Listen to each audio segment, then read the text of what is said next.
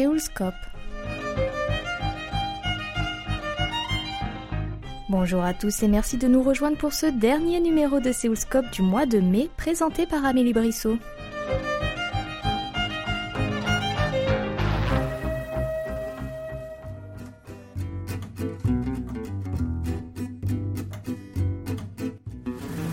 La bavette saignante pour B3 Et le gradin dauphinois, il est prêt ou pas?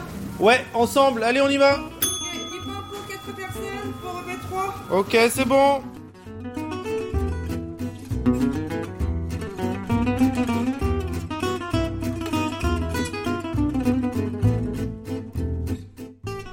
semaine, nous vous emmenons à l'Empreinte Bistrot, un restaurant de cuisine française traditionnelle situé à Séoul. Depuis 4 ans, Grégory Defraise fait découvrir aux Sud-Coréens le goût des vrais plats français tels qu'on les déguste en famille. Seulement, un invité inattendu a quelque peu dérangé le bon fonctionnement de son commerce. En effet, le Covid-19 n'a pas épargné les restaurateurs du pays du matin clair. Grégory commence par nous partager son ressenti.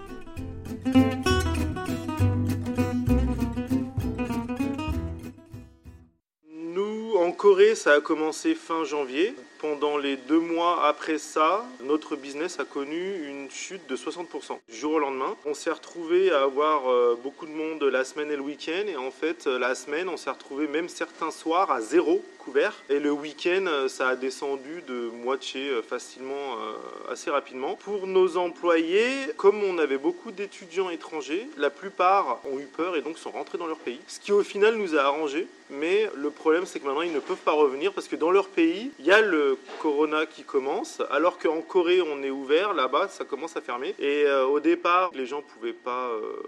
Revenir en Corée, mais maintenant les gens ne peuvent pas partir de chez eux. Donc c'est là le problème qu'on a. Par exemple, j'ai mon sous-chef qui était rentré chez lui euh, en février. Depuis février, en fait, il n'a pas pu revenir parce qu'au départ la Corée fermait, puis maintenant c'est son pays euh, où il est qui est fermé et je pense pas le revoir en fait. Et vous avez dû fermer euh, quelques jours ou pas du tout? Alors au tout début, les deux premières semaines, comme ça commençait, on savait pas trop ce qui allait se passer. C'était un peu une première. Comme à Wuhan, on se rendait compte que ça allait vraiment pas et que le deuxième pays euh, à être touché, c'était la Corée et surtout des goûts euh, à ce moment-là. On est resté ouvert la première semaine, mais la deuxième semaine, les gens commençaient à parler et beaucoup d'entreprises ont décidé de faire le télétravail et beaucoup de restaurants et de salles de sport et de bars ont décidé de fermer d'eux-mêmes avant que le gouvernement euh, décide de quoi que ce soit parce qu'on avait peur pour nous-mêmes. Donc nous, on a fermé pas complètement une semaine, mais 4-5 jours la deuxième semaine parce qu'on se rendait compte que de toute façon, il n'y avait pas de clients et que ça nous coûtait plus cher de rester ouvert parce que les employés qui étaient là, fallait les payer à l'heure, l'électricité qui tournait. Et en plus, comme on est un restaurant et qu'il y a du monde qui passe, pour notre protection à nous, on a décidé simplement de fermer. On s'était dit à ce moment-là qu'on pourrait tenir deux semaines de fermeture maximum parce que bien sûr, c'était pas prévu sur euh, les finances. Donc on a fermé 4 jours et on a senti que finalement la Corée avait géré euh, ça euh, assez rapidement et bien. Et en fait, on a réouvert le vendredi, samedi, dimanche après ça, donc le week-end, parce qu'on s'est dit que peut-être qu'on pouvait avoir des clients et éventuellement, enfin on pensait à l'économie aussi. Mais on n'était pas sûr. Peut-être de refermer après ça, parce qu'au début c'était un peu euh, dans le flou. hein. Comme la Corée a bien géré, en fait, euh, on est resté ouvert tout le long. Et vous avez eu peur pour votre commerce? Ah oui, bah bien sûr, on a eu peur parce que euh, on s'est dit que c'est un petit commerce, on a 30 places assises à peu près. On peut tenir un mois à zéro, deux en serrant la ceinture, en étant dans le rouge, mais pas trois. Donc en fait, ce qui s'est passé, c'est que le premier mois était vraiment catastrophique, le deuxième mois moins pire que prévu, mais le troisième mois, et comme le deuxième mois, donc en fait, ça fait trois mois qu'on tourne euh, au ralenti. Ma femme, qui est interprète et traductrice à côté, a zéro job. Tous ses jobs ont été annulés. Donc ça veut dire qu'elle ramène pas de salaire depuis janvier, et on tient qu'avec le restaurant. Et le mois dernier, on ne s'est pas payé de salaire pour pouvoir rester à flot en fait. Donc on y arrive, mais faut pas que la situation continue. Donc euh, nous, c'est le niveau économique qui nous fait le plus peur, parce qu'au niveau santé, euh, ma femme est en salle, travaille avec des masques. Moi en cuisine, je suis isolé, donc il n'y a pas de problème. Mais c'est si la, situation continue comme ça, ou euh, le business remonte pas, ça pourrait poser problème en effet. Parce que c'est pas prévu. Ça nous est tombé dessus vraiment du jour au lendemain. On n'avait pas les finances de côté euh, en se disant ça allait continuer comme ça. Quoi.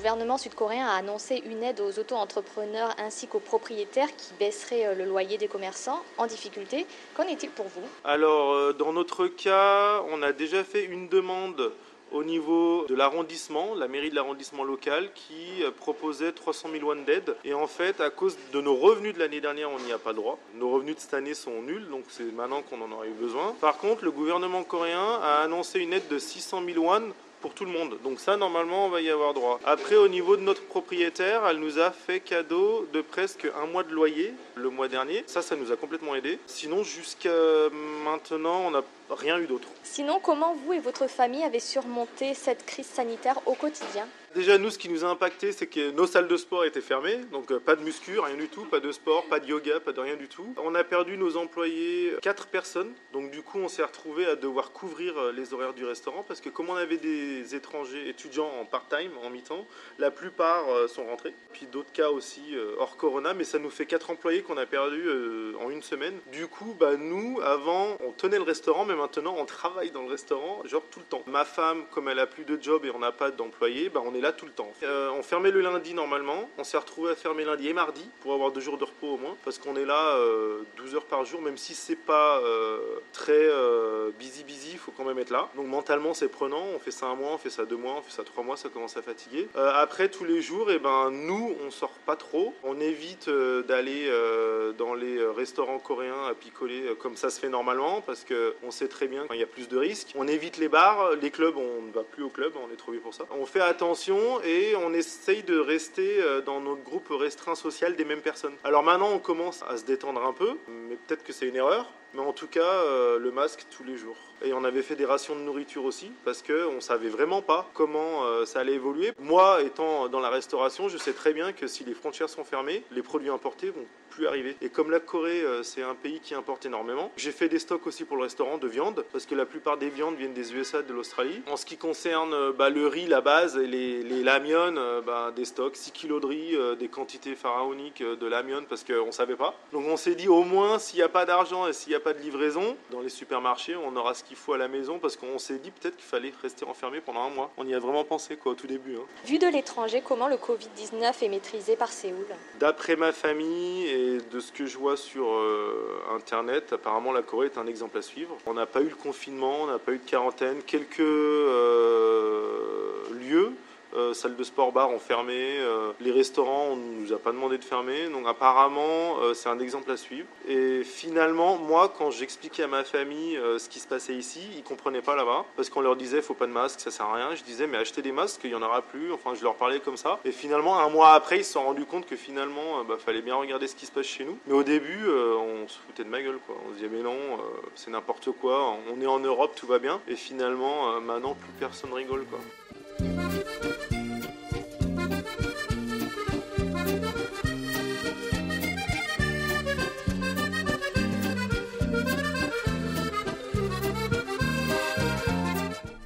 Écoutez Seoulscope sur KBS World Radio. Notre invité de ce vendredi 22 mai est Grégory Defraise de l'Empreinte Bistrot.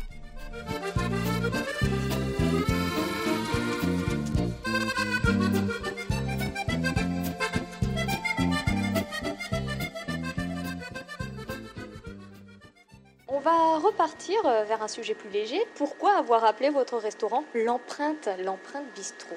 L'empreinte, c'est une idée qui m'est venue un matin. J'ai très peu dormi. Je me suis réveillé et ça m'est venu comme ça, euh, ça a traversé la tête. Alors l'empreinte, c'est simplement parce que quand j'ai ouvert ce restaurant, je voulais que ça marque au niveau surtout de faire une restauration occidentale et accessible financièrement à un Coréen moyen. Donc ça veut dire que c'est pas 100 euh, 000 won par personne, ce qui était le cas avant et ce qui est encore le cas dans beaucoup de restaurants qui font du gastro. Moi, je voulais faire de la vraie nourriture avec de la vraie viande, du vrai vin, en utilisant du beurre, etc mais en ayant un budget moyen par tête de 30 à 50 000 won, incluant un verre de vin. Et en fait, donc c'était déjà ça, pour dire que l'empreinte peut laisser une marque, un espèce de nouveau départ, euh, de montrer aux Coréens, bah, on peut manger sans se ruiner. Et beaucoup de Coréens venaient chez moi au début en me disant, ah, mais en fait, euh, c'est accessible et euh, c'est pas compliqué. Et puis, je voulais simplement que l'empreinte marque les esprits en tant qu'empreinte, comme une empreinte dans la mémoire. Donc c'était vraiment ça l'idée. Et puis du coup, bah, le logo est venu simplement avec le nom.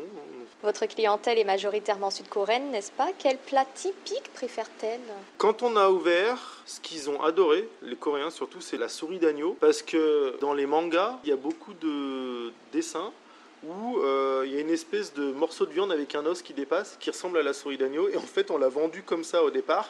Et pendant deux ans, j'ai fait que de ça, quasiment. La souris d'agneau. Alors maintenant, euh, le steak, hein, la bavette, euh, après le foie gras. j'ai vu une évolution. Beaucoup de Coréens mangent des escargots aussi. Et sans me dire que ça sent bizarre, etc. Mais le foie gras, les escargots, c'est ce que je vends le plus peut-être en ce moment. Ils aiment bien ça en hanju, avec un verre de vin. et c'est vraiment surprenant parce qu'au départ, ça leur faisait peur. Et je fais les escargots maison et on n'arrête pas, euh, ça marche bien. Donc en fait, les Coréens deviennent culturellement plus ouverts à une cuisine étrangère par rapport à il y a 10 ans. Enfin, je vois l'évolution. Essayez-vous de mettre une touche de tradition coréenne dans vos recettes et pourquoi? J'essaye de garder les recettes le plus possible euh, originales, mais connaissant les goûts coréens pour ce qui est euh, épicé, je fais par exemple en ce moment la sauce au poivre vert avec la bavette, donc c'est un peu fort donc ils aiment bien. Quand je fais des sauces au vin, j'ai tendance à mettre un peu de miel pour adoucir un peu, parce que l'aigreur du vin rouge, ils aiment pas trop. Donc ça en France, ça, ça se ferait pas, mais j'ai adapté un peu ma cuisine ici pour rendre le truc un peu plus doux, moins aigre. Ce que nous, on aimerait en fait. Mais eux, ils vont me dire que c'est vieux, il y a une odeur bizarre. Du coup, je mets un peu de miel pour juste adoucir, parce que le vin rouge, après cuisson, ça peut être un peu acide.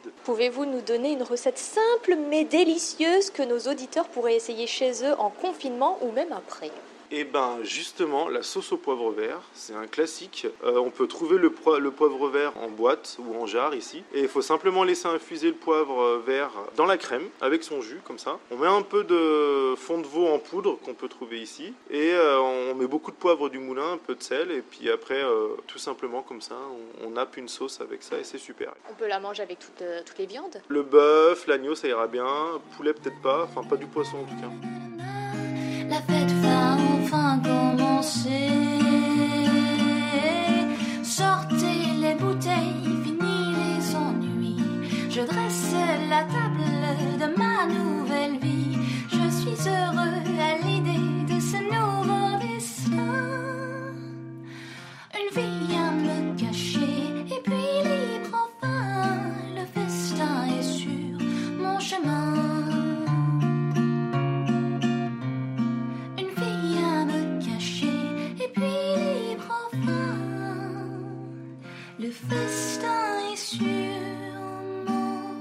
mon chemin.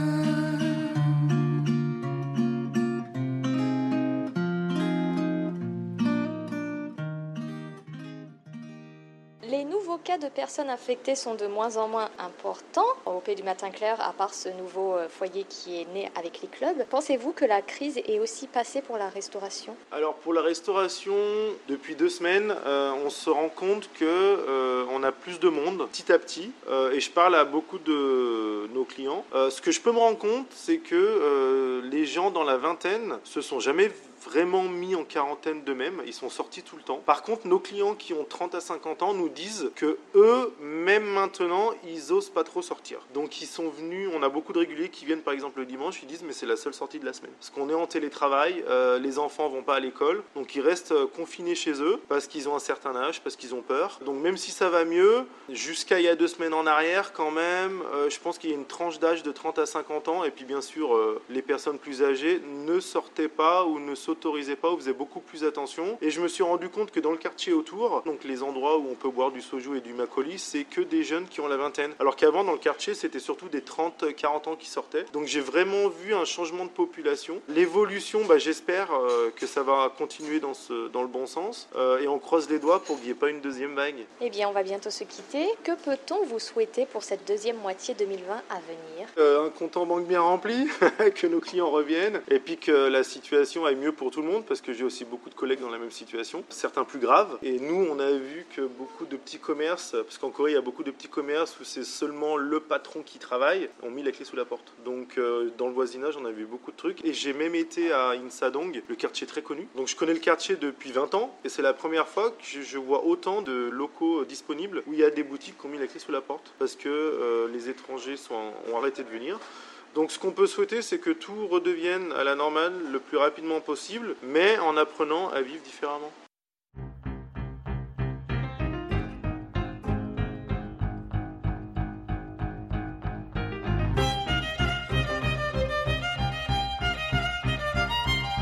Nous arrivons au terme de cette émission. Vous pouvez la réécouter sur notre site internet world.kbs.co.kr French. C'était Amélie Brissot au micro avec Ohayang à la réalisation. Merci de votre attention et à très bientôt pour un nouveau numéro de Céoscope.